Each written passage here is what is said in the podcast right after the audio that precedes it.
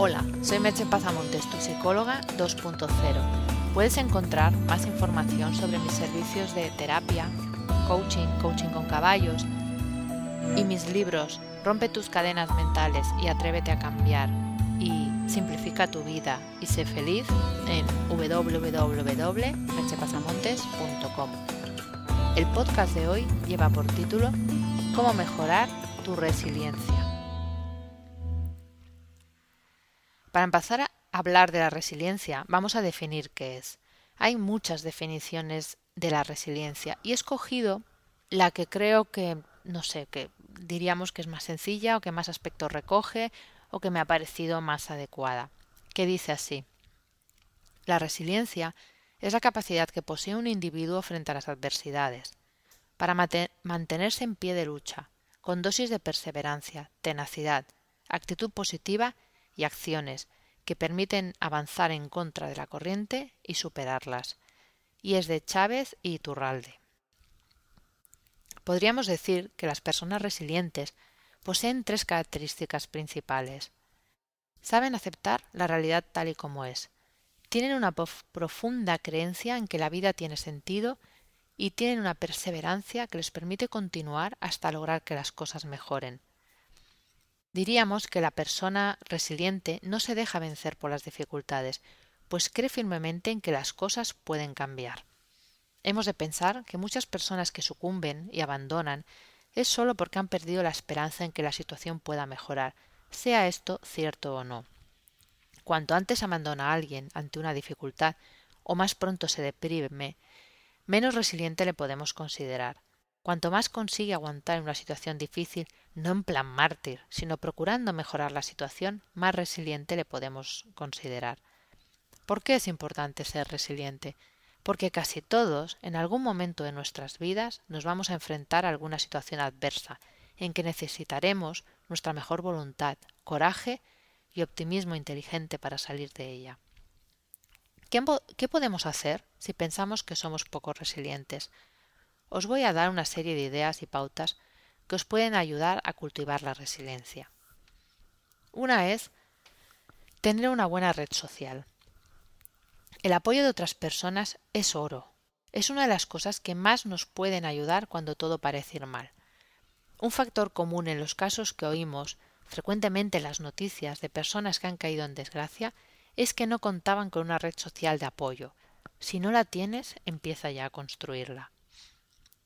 Otro punto es explicar lo que te pasa.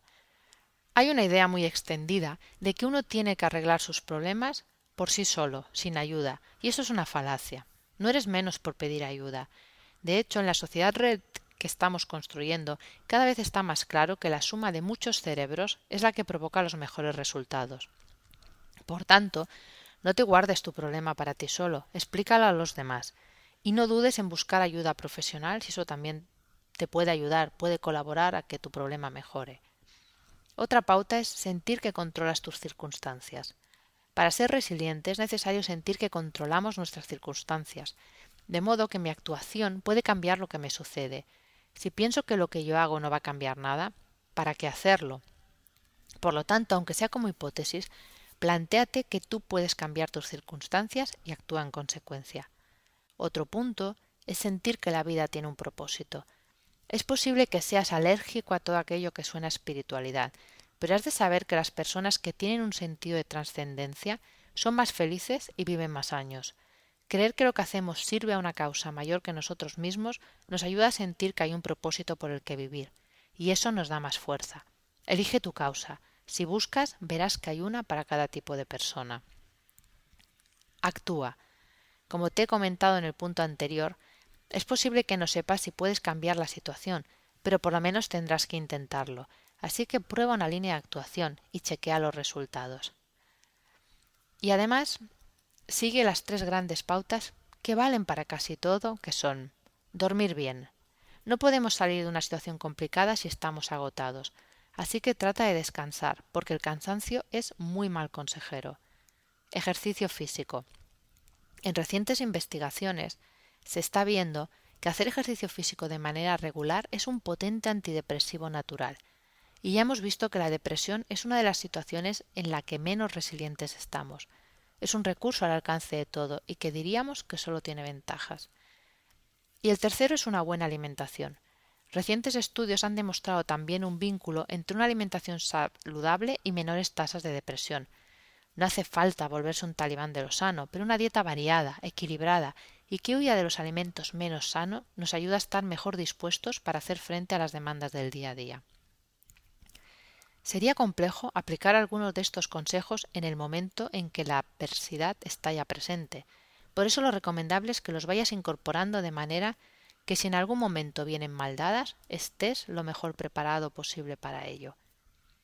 Hoy te voy a hacer una sola pregunta. ¿Te consideras una persona resiliente? Puedes encontrar más información de lo hablado en el podcast y de mis servicios y libros en www.merchepasamontes.com. Hasta aquí el podcast de hoy. Te espero en el próximo podcast. Bye bye.